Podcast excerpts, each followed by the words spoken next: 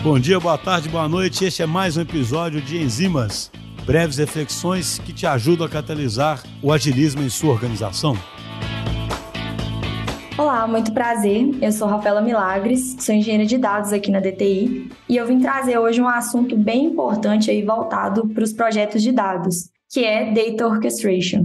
Para começar, é bem importante a gente falar de alguns conceitos primeiro, né? Como, por exemplo, o conceito dos pipelines de dados. Bom, dentro de uma organização, né, a gente vai ter ali várias fontes de dados vindas de diversas áreas, aplicações e até mesmo fontes externas, por exemplo, AdSense, redes sociais ou e-mails, né? E quando a gente fala de democratização de dados dentro de uma organização, muitas vezes né, a gente precisa extrair dados dessas fontes e armazenar isso num local centralizado. É o que a gente costuma ouvir aí, né, como data lakes, data warehouses e afins né, a nossa famosa fonte única da verdade. E esse processo né, de transporte de dados, ele vai envolver ali a criação de desse, justamente desses pipelines de dados, que basicamente vão ser fluxos de dados, onde eles vão ser divididos ali em várias etapas, como um processo mesmo.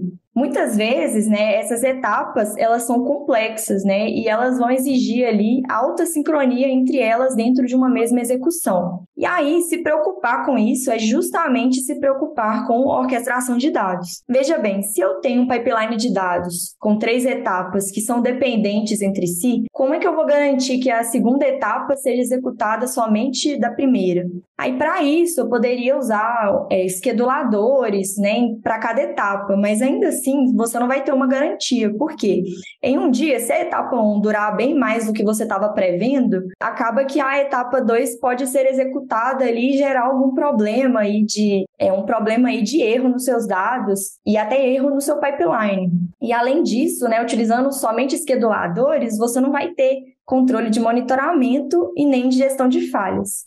Claro, os esqueduladores, eles são ali excelentes para eh, startar processos que são simples, pipelines pequenos. É, e o bom é que muitas ferramentas até mesmo já possuem esqueduladores embutidos. Mas como a gente fala é, de processos complexos, com várias etapas, a gente precisa justamente de ferramentas que são próprias né, para a orquestração. E basicamente, são ferramentas né, que a gente vai conseguir definir cada etapa do seu pipeline de dados e também definir a relação de dependência ou paralelismo entre elas. E existem vários tipos de ferramentas orquestradoras, né? E você vai escolher a ferramenta a depender muito do seu cenário, dos processos que você quer executar, das integrações que você vai precisar, né, de quais ferramentas e serviços cada processo vai precisar. Bom, a ferramenta, por exemplo, ela pode ser é, multi-cloud, como o Ctrl-M, ou você pode escolher uma single cloud, como o AWS Step Functions, que só aceitaria serviços da AWS.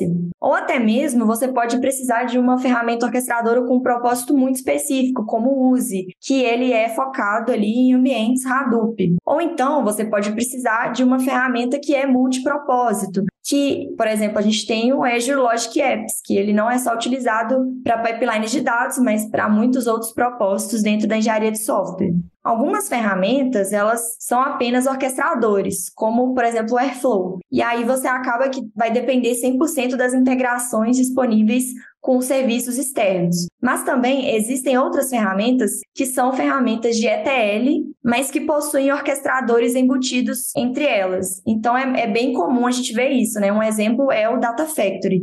E ele também vai ter clusters para realizar processamentos lá dentro e também outras funcionalidades de transformação de dados. Então ele não vai ser apenas um orquestrador. Essas ferramentas de orquestração, elas também podem ser no code como o Blue Workflows, que vai te permitir ali desenvolver os seus pipelines dentro de uma interface gráfica, mas ao mesmo tempo vai te limitar, ou pode ser também uma ferramenta high code, onde você vai ter uma curva de aprendizado muito maior porque exige um conhecimento de programação.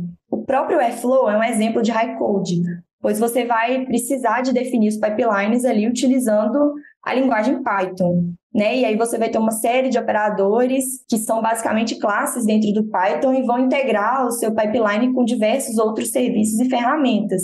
Ainda sobre o Airflow, eu diria que ele é um, de fato, um dos orquestradores mais famosos. Ele é open source, exigindo aí, né, que você provisione uma infraestrutura para ele. E o principal desafio do Airflow é justamente a manutenção dessa infra e o custo, né, que você vai ter para provisionar. Enfim, o Airflow ele é robusto, escalável, mas às vezes você pode estar usando uma bazuca para matar uma formiga e por isso é bom você atentar isso na hora de montar essa arquitetura. Então, basicamente, para escolher o seu orquestrador, eu iria para dois fatores principais. É, e seriam eles a integração necessária ali para o seu cenário, né, as integrações que você precisar, e também a habilidade do seu time. Outros fatores né, também são muito importantes, como, por exemplo, a capacidade de monitoramento que essa ferramenta me proporciona para eu poder acompanhar as minhas execuções, né, a visibilidade dos processos que estão sendo executados ali dentro para eu ter uma facilidade de manutenção a interoperabilidade né, do seu orquestrador, porque eu preciso ter uma integração transparente com as ferramentas para que eu consiga atuar né, em casos que eu tenha algum problema. E também é importante que a gente se preocupe com o Job as Code, né? Que seria eu possibilitar desenvolver pipelines de orquestração utilizando código, como, por exemplo, o que é proporcionado com ferramentas é, de, do tipo Terraform, CloudFormation e ARM Template, né? E é importante pensar nisso porque quando a gente fala de um projeto, muitas vezes a gente tem várias pessoas trabalhando em conjunto, a gente precisa se preocupar com o versionamento dos jobs, controle de alterações, a gente precisa replicar esses jobs em diversos outros ambientes. Então, assim, são vários fatores, mas acredito que o que vai falar mais alto para escolher um orquestrador seria justamente o seu cenário, que é bem particular de cada projeto. Meu nome é Rafaela Milagres e esse foi o Enzimas de hoje. Obrigada!